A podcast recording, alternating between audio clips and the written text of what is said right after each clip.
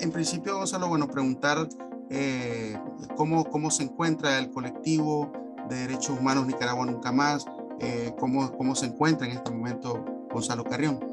Cumpliendo tres años en este mes de diciembre, yo llegué a Costa Rica eh, el 30 de diciembre, pero como 10 días antes nos habíamos resguardado en, Managua porque hubo una decisión política de, de ese Estado represivo de criminalizarnos, ¿no? Y nos resguardamos y, y nunca nos imaginamos eh, salir del país, más cuando uno ya está más, más crecido, ¿no? Yo, cumplí acá 60 años y nunca me imaginé, nunca me imaginé este estado, pues. Uno, uno no está preparado, si somos seres humanos de verdad, pues obviamente no estamos preparados para, eh, para la maldad y para, su, y para y para ser este, receptores de tanta maldad. Y, diríamos que yo soy uno de los que ahora somos eh, más de 150 mil personas forzadas al desplazamiento. Y también hay mucho desplazamiento interno. Pero bueno, eh, así como, como te recibo ahora y después de una jornada de ayer de conmemoración del 73 aniversario de la Declaración Universal de Derechos Humanos, jamás tampoco nos imaginamos que íbamos a crear lo que se mira atrás, eh, el colectivo de derechos humanos de Nicaragua nunca más. Nunca nos imaginamos que eh, este, recién golpeados de, por esa salida de Nicaragua, de dejar nuestro charco y todo lo que ello significa, eh, todas las pérdidas que significa salir del país, nunca nos imaginamos que el grupo de colegas que estamos compuestos ahora por una cantidad igual de hombres y mujeres, nos íbamos a proponer en el mes siguiente, ni siquiera habíamos cumplido un mes, y nos íbamos a ver eh, compartiendo, hablando de nuestro, de nuestro sentimiento, las emociones encontradas que teníamos, menos de un mes, acá en Costa Rica, con, por supuesto con la colaboración de gente eh, increíble, pues que, que supo de nosotros y, y nos pusimos a compartir y a fíjate que así nació en un auditorio de la Iglesia Luterana costarricense que nos abrió las puertas, incluso abrigó en su albergue a varios de nuestros colegas que estuvieron albergados en el albergue del, del, valga la redundancia, de la Iglesia Luterana y en un auditorio de la Iglesia Luterana que nos acogieron. Ahí hasta nació el, hasta el nombre de este colectivo de derechos humanos Nicaragua nunca más. Y acá estamos. Bueno, Gonzalo, se cumplen 73 años de la Declaración Universal de los Derechos Humanos. ¿Cómo, cómo se explica pues, la situación en Nicaragua en este contexto? Eh, precisamente este mes cumplimos tres años de estar en el exilio. En diferentes momentos salimos de Nicaragua. Eh, ahora mismo, hoy es 11 de diciembre, y hace tres años Nicaragua estaba, bueno, ya se había eh, desarrollado la, la mayor cantidad de la masacre que este, el, país eh, ese año, recordándolo, ¿no?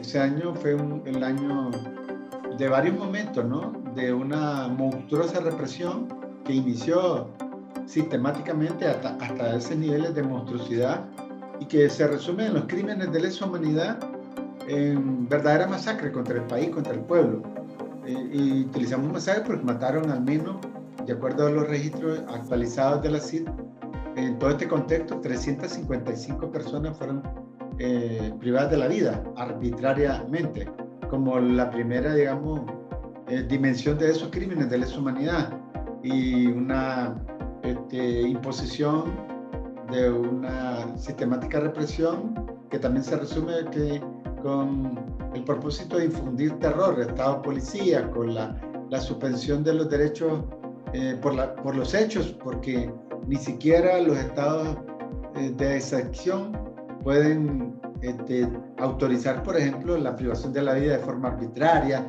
eh, la libertad misma, ninguna disposición, ningún estado que te limite derechos puede, por ejemplo, autorizar la tortura, no, hay manera. Entonces, 2018, para esta fecha, ya se habían consumado esos, esos eh, graves este, crímenes, esos crímenes que privaron de la vida, que secuestraron, que desaparecieron. ¿Cómo, cómo se puede valorar actualmente eh, la situación del país luego de casi cuatro años del estallido social de 2018, hablando en materia pues, de derechos humanos? No ha sido fácil para el pueblo nicaragüense, para mucha gente, eh, para todo el país, ¿verdad? Yo creo que incluso hasta para los que simpatizan con la dictadura. ¿Por qué? Porque, porque no, la gente que levantó la voz con la conciencia de que estábamos en una dictadura, en una tiranía, la levantó con esa conciencia, y pero digo también hasta los que simpatizan, eh, son los que menos libres tienen. Este, ¿Por qué? Porque aun cuando participan y son simpatizantes de los verdugos, ¿verdad?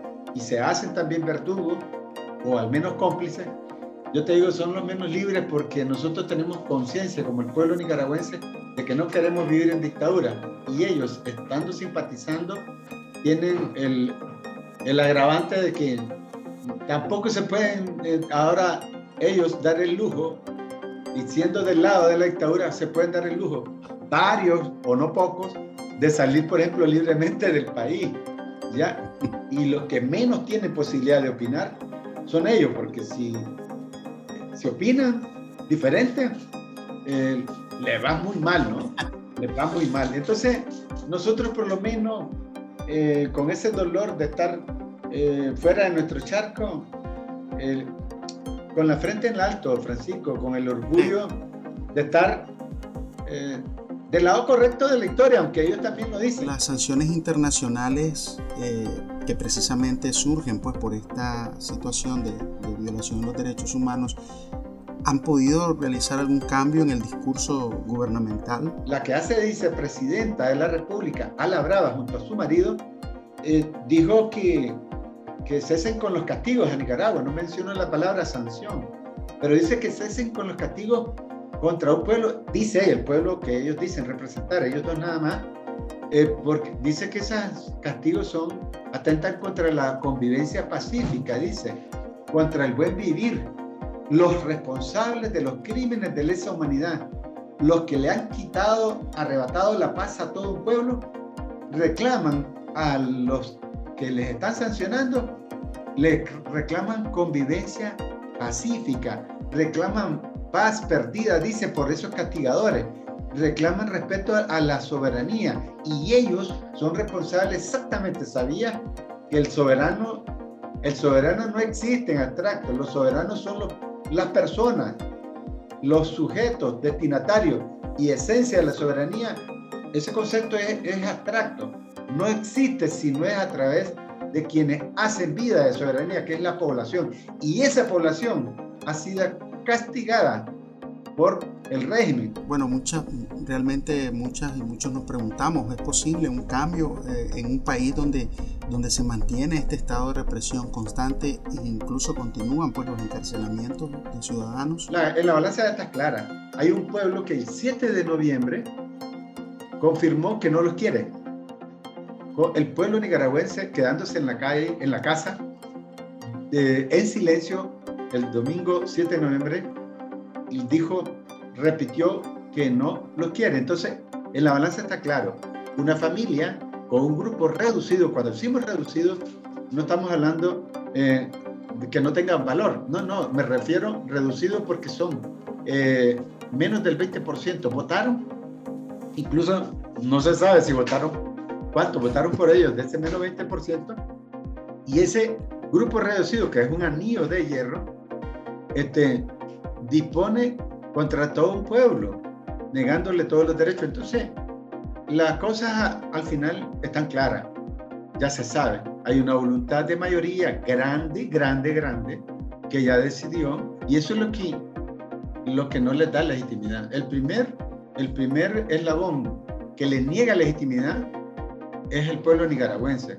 después la comunidad internacional. O sea, lo que la comunidad internacional está haciendo de declarar ilegítimo a este gobierno es sumándose a la, a la decisión del país. Entonces, así está el país y eso tiene que cambiar. Porque nosotros ayer decíamos en el, en el conversatorio ¿qué, qué sigue después? Este, ¿Hacia dónde vamos? Yo creo que Francisco, yo soy positivo, eh, el hacia dónde vamos es de libertad, es de libertad, porque el pueblo nicaragüense no tiene futuro con una tiranía que le niega todos sus derechos. Y la tiranía, esa familia y los que le rodean, por conveniencia y por enriquecimiento también. Bueno, el presidente Ortega mantiene un discurso fuerte contra las presas y presos políticos.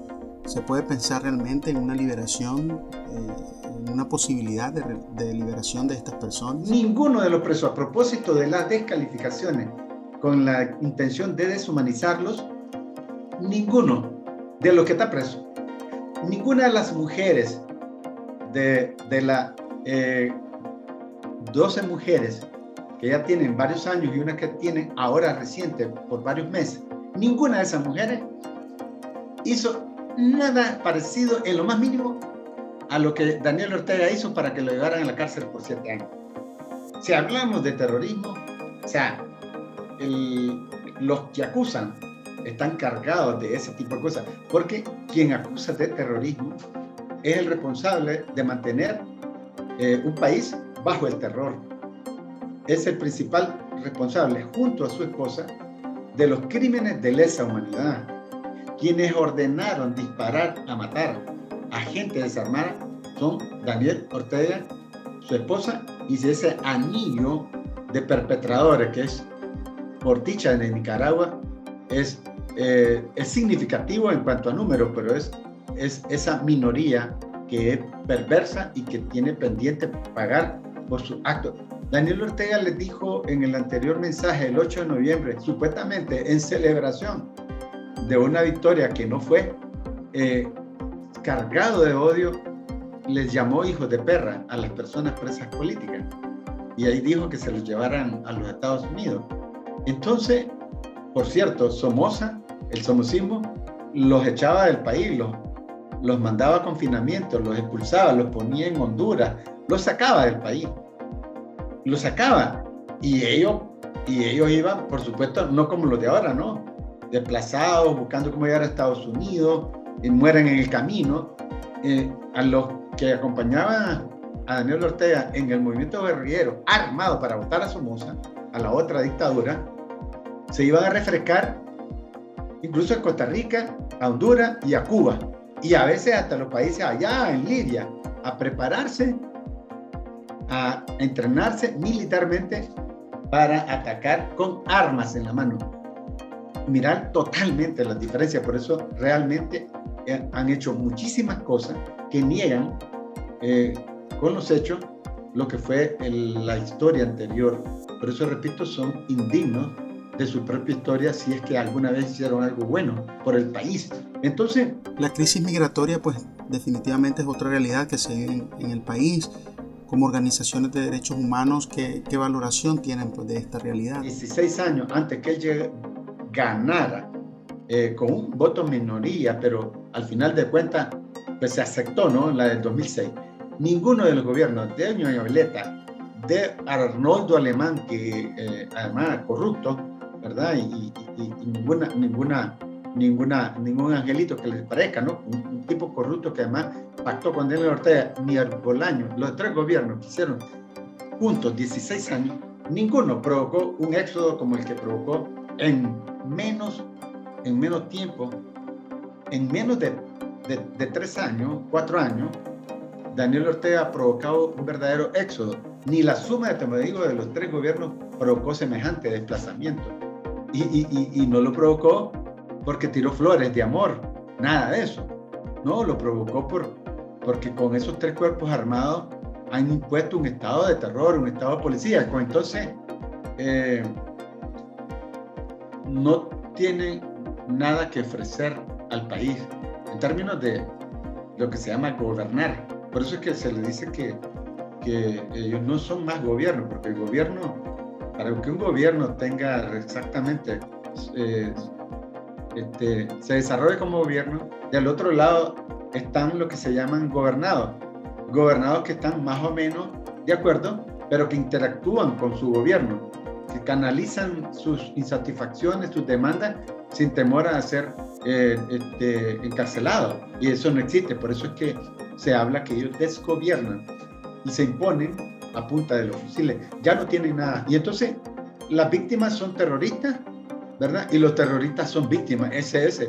E, ellos tienen, desde que comenzaron a matar, han pasado negando, negando, negando, imponiendo, imponiendo con la fuerza el terror, la intimidación y los fusiles, imponiendo su verdad oficial, es lo que decíamos ayer, su verdad oficial frente al, a la al, al, terror que han provocado. Entonces, ¿cuál es el trabajo que continúa para las organizaciones de derechos humanos?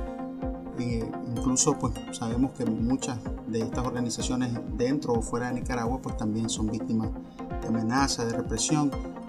¿Cuál es el trabajo a seguir? Documentar, documentar, documentar, documentar los testimonios del dolor provocado por el terror para los que están en Nicaragua, que es la gran mayoría del pueblo de Nicaragua. Nosotros hemos estado documentando desde Nicaragua, obviamente por la vía virtual, eh, muchos de los testimonios, acá en Costa Rica, en otros países lo hemos estado haciendo, documentando. También hemos estado denunciando permanentemente los abusos de poder. De tal manera que en perspectiva, el futuro, el futuro tiene que ser de libertad, la libertad que eh, ansía nuestro pueblo, ansían los sobrevivientes, ansían los familiares de, de todas las personas asesinadas la ansían los campesinos, la, ansían los indígenas que eh, decenas han sido asesinados y mantienen la impunidad, la ansía todo el país. Yo creo que también la, han de ansiar eh, los que simpatizan y los ha obligado a hacer, eh, como decíamos en el pasado, o como se decía en, en jerga, en la lucha contra Somoza, lo hacían también los que, los que se llaman los orejas, los que están fijoneando al vecino, los, los que delatan. Eh, lo hacían ellos porque eh, eh, no pueden ir a tramitar un pasaporte con libertad. Ya, no lo pueden hacer. entonces, creo que el, futuro es de libertad, a la que le tienen terror, diría yo, la, la tiranía, porque esta gente, y esa es la esencia, la tiranía, la tiranía es la concentración absoluta de poder.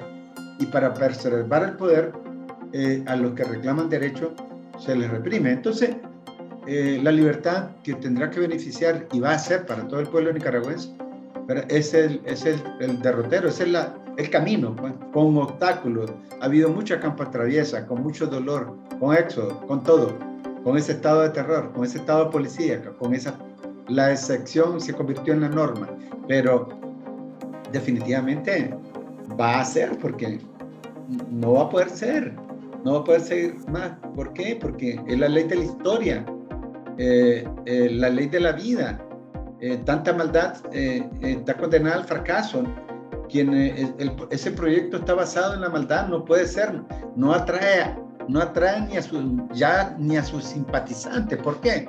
Porque nos llevan, nos llevan a la escasez, a la ruina.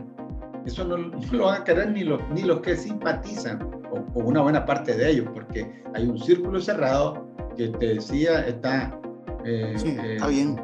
Está cargado de su mano, su mano, su conciencia están llenas de sangre. Eso no, eso no van a, cambiar, pero creo que el país sí ya se decidió y, y el futuro es de libertad. Muchas gracias, eh, Gonzalo, por la oportunidad de esta conversación, de esta entrevista y, y, esperamos nuevamente pues tener la posibilidad de conversar nuevamente de este o u otros temas de interés para Nicaragua. Muchas gracias.